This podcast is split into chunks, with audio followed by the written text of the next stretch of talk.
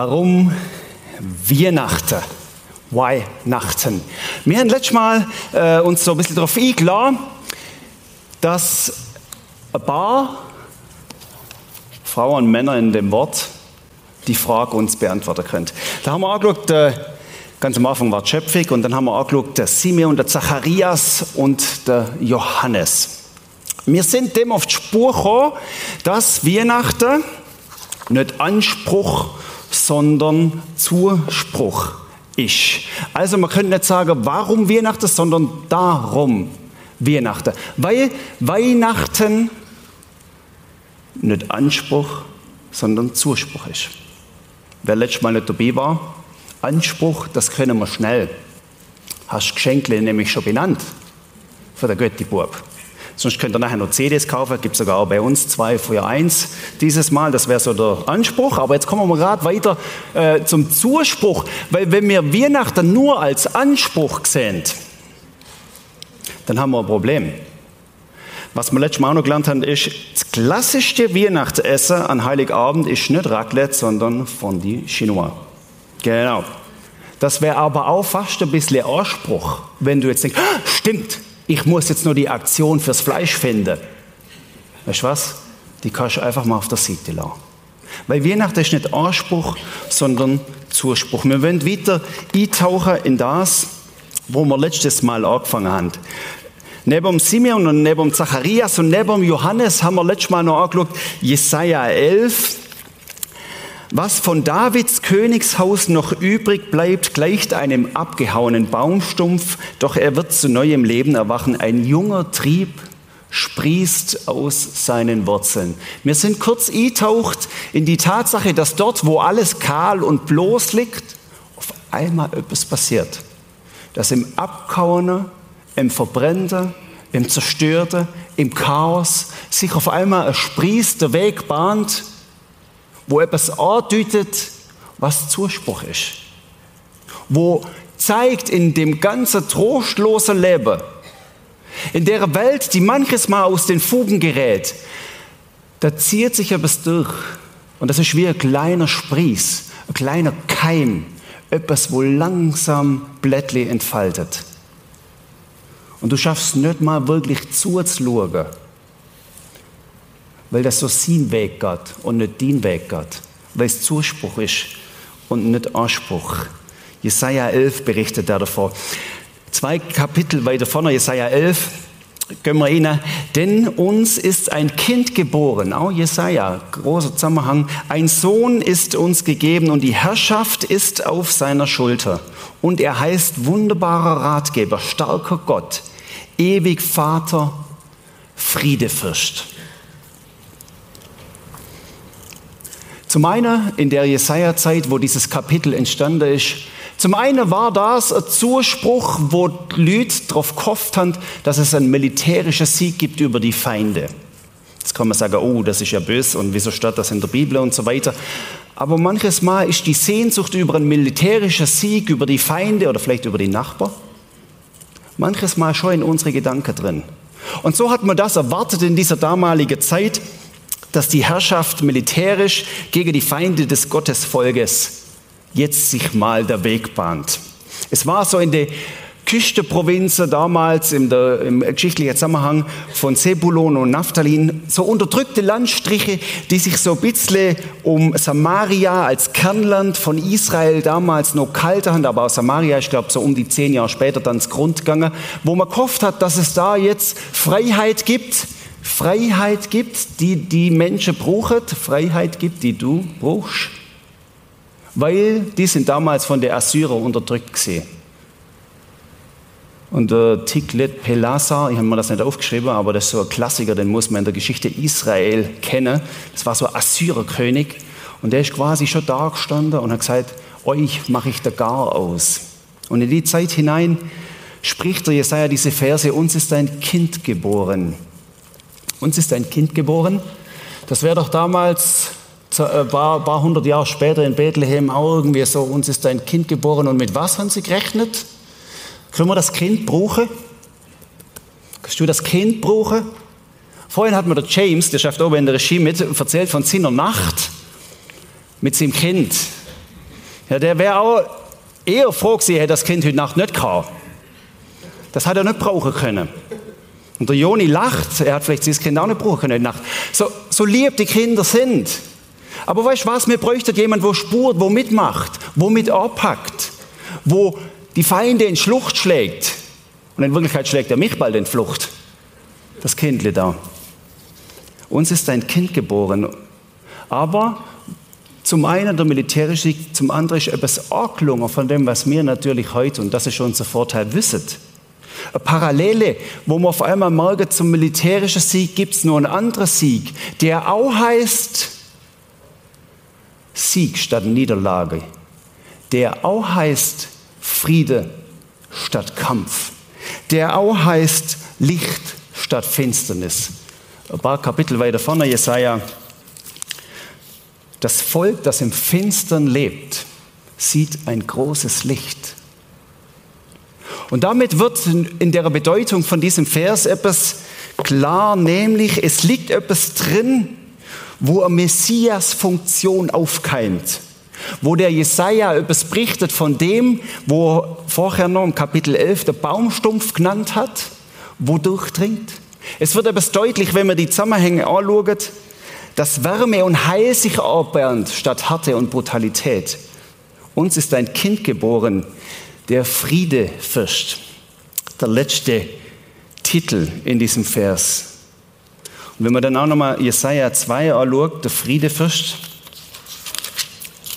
und dann heißt es, und er wird richten zwischen den Nationen und Recht sprechen für viele Völker. Jesaja 2, Vers 4 dann werden sie, und jetzt kommt ein, Satz, wo unter Haut geht, dann werden sie ihre Schwerter zu Pflugscharen umschmieden und ihre Speere in Winzermesser. Von dem ist da die Rede. Von der Vereinten Nationen in den USA, das könnt ihr heute am Namen googeln, ist das, ist das Gebilde, das Kunstwerk, wo das gerade zeigt, wie es passiert, dass Schwerter zu Pflugscharen werden. Ja ganz interessant übrigens. Schwerter zu Pflugscharen und Speere zu Winzermesser. Wer in mir bleibt, bringt gute Frucht. Ich bin der Weinstock, ihr seid die Reben. Faszinierende Zusammenhänge. Und auf einmal wird deutlich, wenn Schwerter zu Pflugschare werden, wenn Speere zu Winzermesser werdet, dann bahnt sich etwas an, was mehr ist als das, was du und ich da geschwind machen könntet. Da bahnt sich etwas an, wo uns ein Glimpse gibt von dem, dass das Friedensreich, der Friede fürst, jetzt an die Macht kommt. Und um den Preis der Herrschaft dieses Herrn, um den Preis des Herrschaft dieses Kindes wird Friede einkehren. Und der Preis von der Herrschaft dieses Kindes ist, dass mir diese Herrschaft zulöhnt. Und wir merken, dass auf der anderen Seite die Herrschaft dieses Kindes, wenn sie nur schüche Anflüge nimmt, schon abgestoßen wird. Da habe ich neulich einen Bericht gelesen über den Christkindlesmarkt in Nürnberg. Könnte man den jetzt bitte Wintermarkt nennen? Weil er leider Name da drin macht uns schon Angst. Was? An diesen Frommer der Glaube, an den Spinner Jesus, das Kind, Christkindlesmarkt. Christbaum darf man auch nicht Christbaum nennen, das kann man dann auch Winterbaum nennen oder wie auch immer. Nennen es, wie ihr es wollt. Aber wenn natürlich mir jeden Hauch grad unterdrücken, wo der Friede Einfluss nehmen will, wo sich etwas der Weg bahnt, wo aus dem Baumstumpf etwas wächst, wo wir nicht mehr damit gerechnet haben. Wie soll denn Friede einkehren auf der Welt? Und darum glaube ich manchmal so traurig das ist, wenn wir diesen Zuspruch verstoßen und nur noch der Anspruch übrig bleibt, dann wird auf dieser Welt kein Friede einkehren.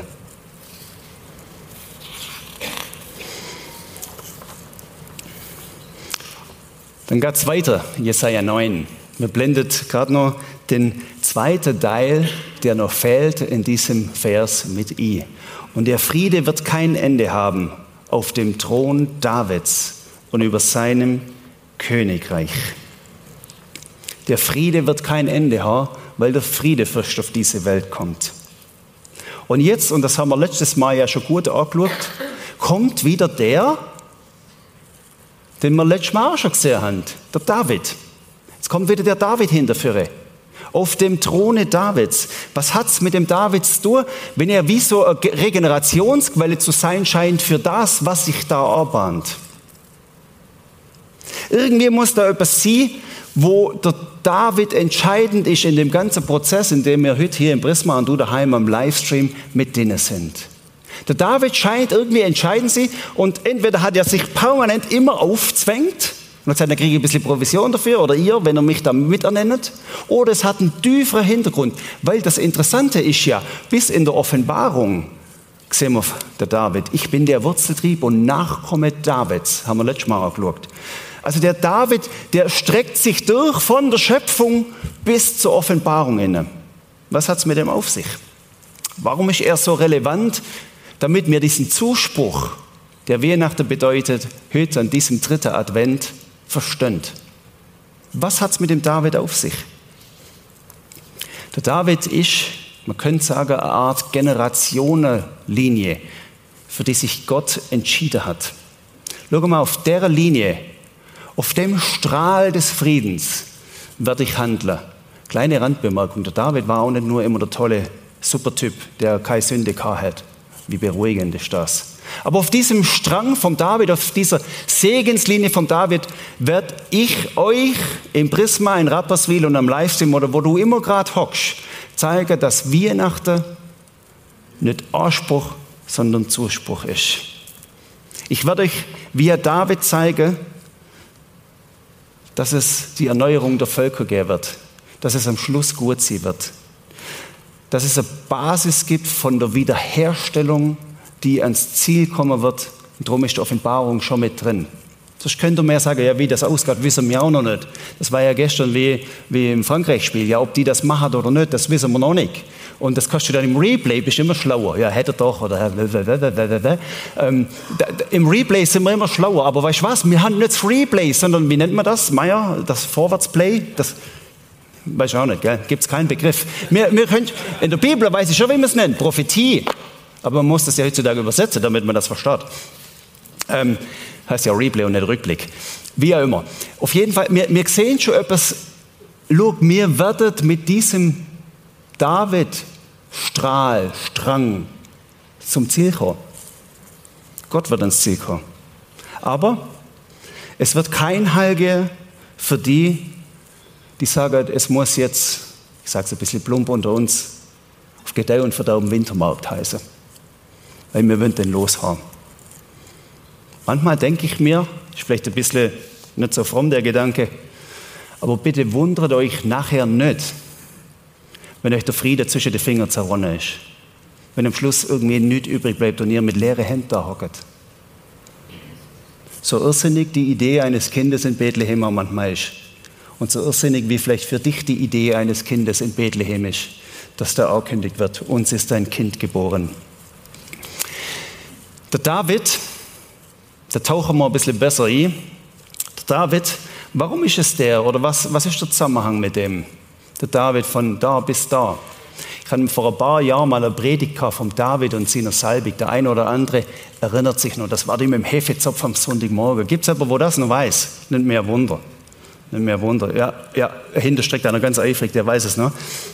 Nämlich, der David damals, der David damals in 1 Samuel 16, Vers 13 lesen wir da.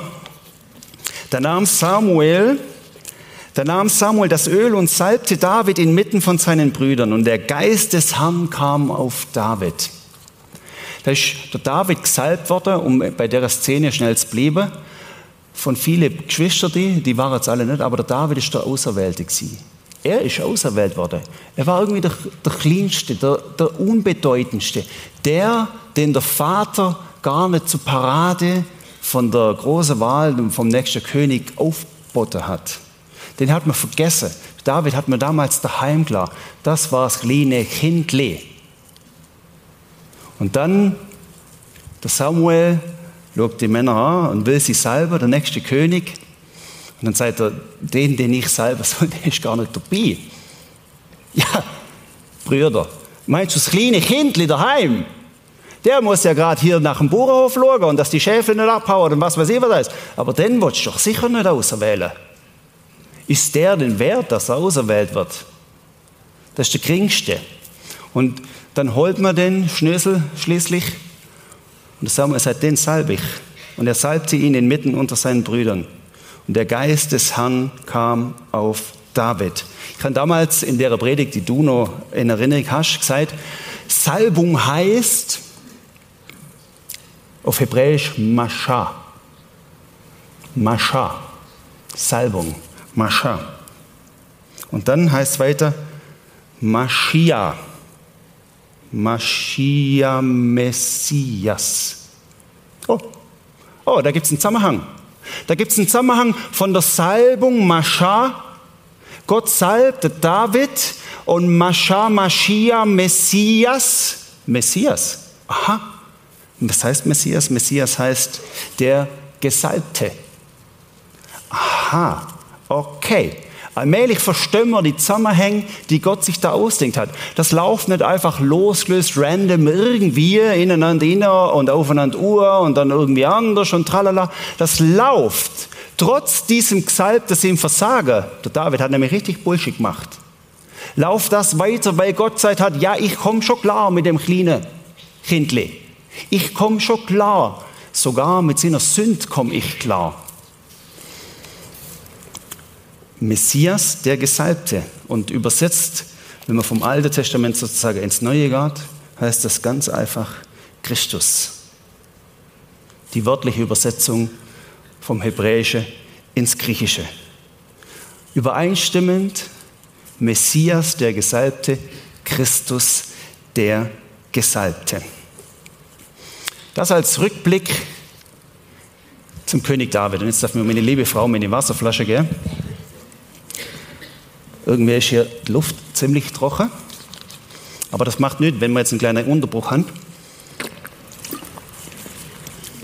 Denn von der langen Geschichte, König David, also haben wir, haben wir checkt, oder? Ist ja nicht so kompliziert, man muss es einfach wissen. Von der langen Geschichte tauchen wir nämlich ein ins Zentrale, was Weihnachten ist. Nämlich in die Zeit, wo die Kameraden Simeon, Zacharias und Johannes gelebt haben.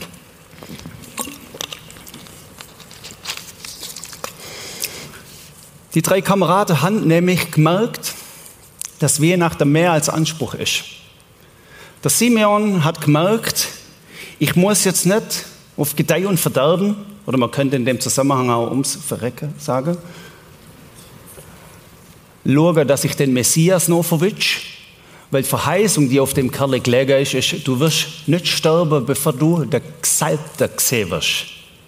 Hätte er das als Ausspruch verstanden, dann wäre er wie wahnsinnig umgesprungen und hätte den Messias gesagt und hätte hoffentlich werde ich nicht hier überfahren und ähm, überlebt das. Und Johannes der Täufer hat auch nicht den Anspruch gehabt, ich gang diesem Jesus vorher im Sinne von, oh, wo ist er denn, damit ich ihm auch rechtzeitig vorausgang. Da wirst du ja ganz nervös, wenn du den Auftrag hast. Und auch Zacharias hat nicht den Anspruch gesehen, sondern die drei Jungs haben den Zuspruch gesehen. Der Zuspruch, der nicht Anspruch ist. Der Zuspruch vom Gesalbten. Und darum rücken wir die Verse, die lassen wir mal hinter uns, die rücken wir ein bisschen uhr, damit etwas Neues dazukommt, nämlich genau aus der Zeit, Lukas 1, da steht nämlich die Weihnachtsgeschichte. Als Elisabeth im sechsten Monat schwanger war, sandte Gott den Engel Gabriel zu einer Jungfrau nach Nazareth. Sie hieß Maria und war mit Josef, einem Mann aus dem Hause Davids, verlobt. Sie war einbettet in die Segensreihe, in die Geschlechterspur, wo Gott gesagt hat, mit diesem Geschlecht werde ich das Projekt Erde ans Ziel bringen. Jesus, dem sollst du so sagen, ist der letzte Abschnitt, der letzte, ganz unter der letzte Zeile. Ein Mann aus dem Hause Davids verlobt, Du wirst schwanger werden und einen Sohn zur Welt bringen, den sollst du dem Namen, jetzt ist sie blindet, Jesus geben. Das hat der Engel zu ihrer gesagt. Okay, der Gesalbte, der Christus und der Jesus, der Jesus Christus, wird geboren werden, der gesalbte Retter. Da in der Krippe, wenn sie du vielleicht auch daheim aufbaust, dann leg das Jesuskindle doch mal rein mit dem Hintergrund und mit dem Gedanke daran, Christus, Jesus, Jesus Christus, der Retter ist geboren. Der wunderbare Ratgeber, der starke Gott in diesem Kindli, der ewige Vater, der Friedefürst, den du innerlegst in deine Krippe. Und dann lesen wir aus Lukas 2, Vers 11, wie es dann schlussendlich wurde, ist dieser Zuspruch, den Maria hat. Stellt euch, könnt, könnt ihr ja selber euch noch durchspielen. Stellt euch vor, Maria hätte das wieder als Ausspruch gesehen. Als Jungfrau, die schwanger werden muss, Mist, jetzt, wie, wie werde ich denn heimlich schwanger? Wie soll denn das wieder gehen? Aber ich glaube, die haben gar nicht so weit denkt, weil sie checkt haben, Weihnachten ist nicht Ausspruch, sondern Weihnachten ist Zuspruch. Und dann passiert es, dass die Engel kommen zu den Hirten. Wir kennen die Geschichte, oder die meisten von uns kennen sie. Auf einmal wird es hell am Himmel. Siehe, Licht macht sich breit. Äh, Jesaja 2. Licht kommt in die Finsternis. Das passiert jetzt. Und das verkündigen die, die, die Engel. Heute ist euch in der Stadt Davids ein Retter geboren. Es ist der gesalbte Herr. Es ist der Messias. Der Retter ist da.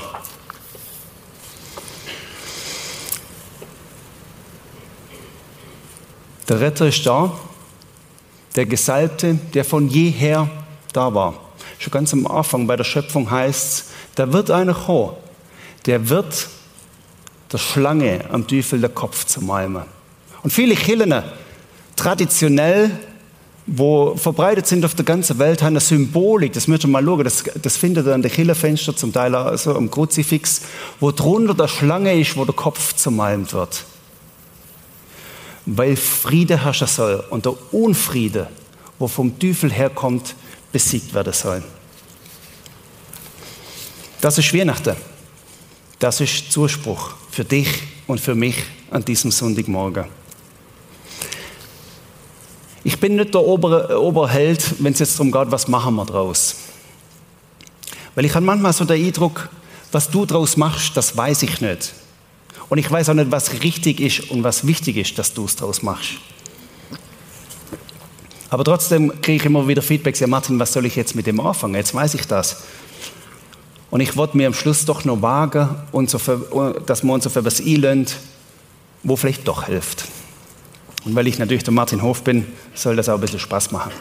Ich bin neulich vor zwei Wochen, habe ich auch geschrieben, am Freitag vor zwei Wochen, dass es äh, medizinisch, ist mir gut vorbereitet in der Schweiz, dass es, äh, dass es medizinisch wieder eine Aktion gibt, wo man, machen, wo man machen soll und machen kann, jetzt gerade in der kalten Jahreszeit. Dann bin ich in so einer, so einer Apotheke, die wenige Meter von uns entfernt ist, vorbeigestolpert und da ist auch gestanden, der große Aktionstag. Für was? Der große Aktionstag für die Grippeimpfung. Also, die knallst drinnen und mit der Grippeimpfung bist du eigentlich fein raus. Also nimm es mal nicht übel, gell? Ähm, ich will hier keine äh, Impfdiskussion vom Stapel brechen. Die haben wir ja jetzt endlich mal hinter uns. Und die lösen wir auch, wo wir sie haben. Auf jeden Fall neulich über diese Grippeimpfung äh, äh, gestolpert und dann ist mir auf einmal äh, in Sinn gekommen, Grippeimpfung ist alles gut. Das, das, hat, also die, das ganze Impftäter, das hat mich nie sonderlich gestresst. Aber wir brauchen eigentlich keine Grippeimpfung, sondern wir brauchen eine Grippeimpfung. Wir müssten doch mal hergehen und sagen, lassen wir uns doch mal von dieser Grippe impfen. Wenn dir jetzt impfen nicht passt, dann musst du jetzt geschwind die Hürde nähen. Aber das schaffst du, das traue ich dir zu. Ich, ich, sehe schon, dass der eine oder andere sagt, ja, ja, ja, aber das wird mir dann da reingedruckt oder was? Das ist also missverstanden. Look, was ich damit sagen will, ist, wir brauchen allesamt mal wieder eine Grippeimpfung. Wir müssen mal wieder anschleichen zu der Grippe in der Stall. Wir müssen mal wieder da angehen, wo es heißt, uns ist ein Sohn geboren. Heute in der Stadt Davids ein Retter. Es ist der gesalbte Herr, es ist der Messias. Und ich glaube, wenn wir jetzt das zusammenfassen, was ich erzählt habe, letzte Sonntag und heute, das, was der Michi Bera heute in der Woche noch ergänzen wird im, im dritten Teil von der Wir nach der Serie. Ich glaube, dass man das in die Grippeimpfung hineinflechten kann und sagen kann, okay Gott, ich komme zu dir. Ich komme an deine Grippe und ich bin mir nicht schade zu glauben, dass dieses Baby, weil der David war ja auch der kleine Pfupfelschnupfel da, den man nicht vorgesehen hat dass der uns zu Heil bringen wird. Und vielleicht ist es dran, dass bei dir diese Krippenimpfung heißt, schau mal, ich lasse mich ein auf diesen Segenstrahl vom David. Ich stelle mich inne in, diesen, in diese Generationenlinie und das bietet dir Jesus an. Sei du Teil vom Geschlecht Davids, damit du da bei der Offenbarung mit ankommst. Zu dem lädt dich Jesus ein. Und der eine oder andere, der darf heute Morgen die Krippenimpfung so verstehen, ich trete in diesen Lichtstrahl inne, in diesen heiligen Segenstrahl in der Generation von David. Ich will dazugehören. Ich will Teil von dem sein. Ich will dabei sein. Und ich rück näher an das an, Jesus, was du bist. Ein anderer Teil von euch, der darf diese Krippenimpfung so verstehen. Ich werde mir wieder bewusst, dass ich in diesem Licht stand. Weil wenn wir links und rechts und um halb acht der Fernseher oder Morgenzeitung ganz traditionell aufschlagen, dann haben wir tausend Gründe, dass wir vergessen, dass wir in diesem Segenstrahl von David hineinberufen sind. Die eine, die dürfen sich mal rantasten. Die dürfen mal sagen, vielleicht ist das etwas. Jesus, schau, da bin ich. Und dann das Babykind, ich bin auch da. Und die andere, die dürfen sagen, ich werde mir wieder bewusst, dass ich in diesem Segenstrahl drin stehe. Vielleicht kannst du das heute Nachmittag machen. Vielleicht auch ganz klassisch romantische Kerzle anzünden daheim und sagen, schau, wie das Licht brennt. Das Kerzle brennt. So glaube ich, dass aus Jesaja 2 du das Licht bist, das etwas Neues, etwas Heilens in meine Dunkelheit bringt. Für andere darf diese Krippenimpfung so verstanden sein, dass sie vielleicht keine Angst haben müssen vor der Festtag weil sie vielleicht dieses Jahr Überlebens verloren haben. Und vor acht Wochen habe ich meinen Vater beerdigen dürfen. Und da habe ich mich auch gefragt, Gott, wie wird das denn Weihnachten? Für mich geht das noch, aber wie soll das für meine Mutter werden? Das ist nicht schön. Jetzt hat mein Vater gerade noch am 24. Geburtstag gehabt. Ich eigentlich doppelt blöd. Aber dann zu merken, es gibt eine Realität, die größer ist als meine Einsamkeit. Vielleicht ist das die Grippeimpfung. Vielleicht ist es auch das, wo du sagst, ich darf mich längst versöhnen mit der Einsamkeit. Es ist nicht schlimm, dass ich einsam mich fühle, weil du da bist, Gott. Und vielleicht kannst du dann auch ein Kerzchen anzünden. Und dann gibt es noch ganz, ganz, ganz, ganz viele. Dutzende mehr Varianten, wie du diese Krippenimpfung verstärkt hast. Aber der Grund dieser Krippenimpfung ist, schau, da ist Heil da, dass sich ein Stall am Bethlehem mit einem gewaltigen Moment offenbart hat. Denn uns ist ein Kind geboren, der Friedefürst, der ewige Vater. Vater im Himmel, danke, dass du da bist. Und danke, dass die Segenslinie sich durchschlängelt hat und dass sie nie, trotz allem, was diese Welt sich geleistet hat, unterbrochen wurde, ist Gott. Bis hierher an diesen Tag. Und Gott, ich danke dir, dass der Ausblick zur Offenbarung etwas ist, wo jetzt in diesem Augenblick Friede in uns auslösen darf, weil wir wissen, der Friedefürst wird ans Ziel kommen. Gott, wir danken dir, dass du mit dieser Krippenimpfung für uns, für jeden von uns etwas parat hast, weil du jeden einlädst, an deine Krippe zu kommen. Und dann, Jesus, passiert das Wunder, dass du sogar aus der Krippe aussteigst und an meine Tür klopfst und sagst, sieh, ich stehe vor der Tür und klopfe an. Wenn jemand meine Stimme hören wird und die Tür auftut, zu dem werde ich hineingehen und das Abendmahl mit ihm feiern und er mit mir. Amen. Auch das steht in der Offenbarung, dass er bei dir anklopft.